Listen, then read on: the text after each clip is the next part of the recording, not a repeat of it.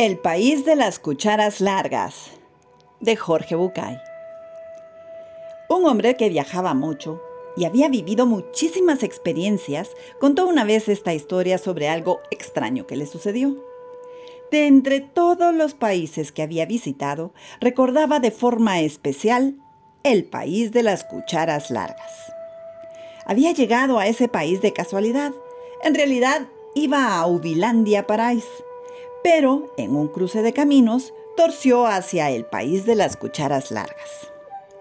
Al final del camino se encontró con una casa enorme que estaba dividida en dos pabellones, uno al oeste y otro al este.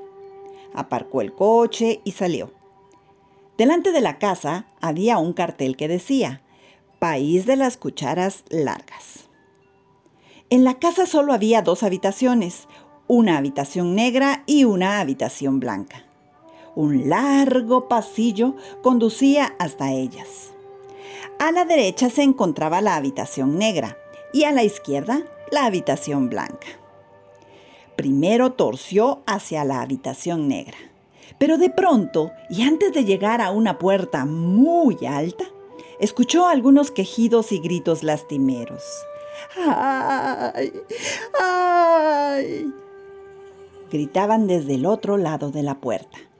Los quejidos y gritos de dolor le hicieron dudar, pero siguió adelante y al entrar se encontró una mesa muy larga con cientos de personas alrededor. El centro de la mesa estaba lleno de fantásticos manjares, los platos más suculentos y apetecibles.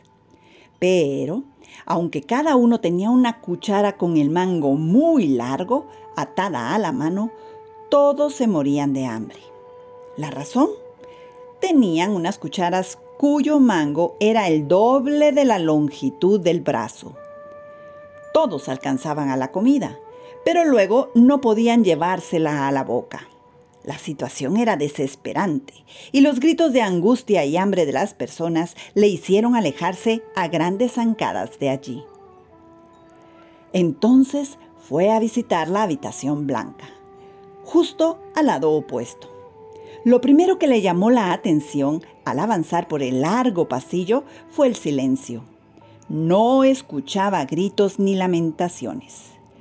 ¿Cuál fue su sorpresa al entrar y ver igual que en la otra sala, una enorme mesa con manjares en el centro. Todos tenían la misma cuchara larga atada a las manos. Sin embargo, no morían de hambre, porque cada uno tomaba el alimento del centro y le daba de comer a la persona que tenía enfrente. De esa forma, todos podían comer. El hombre dio media vuelta y volvió a su coche. Ahora sí, de camino a Parais.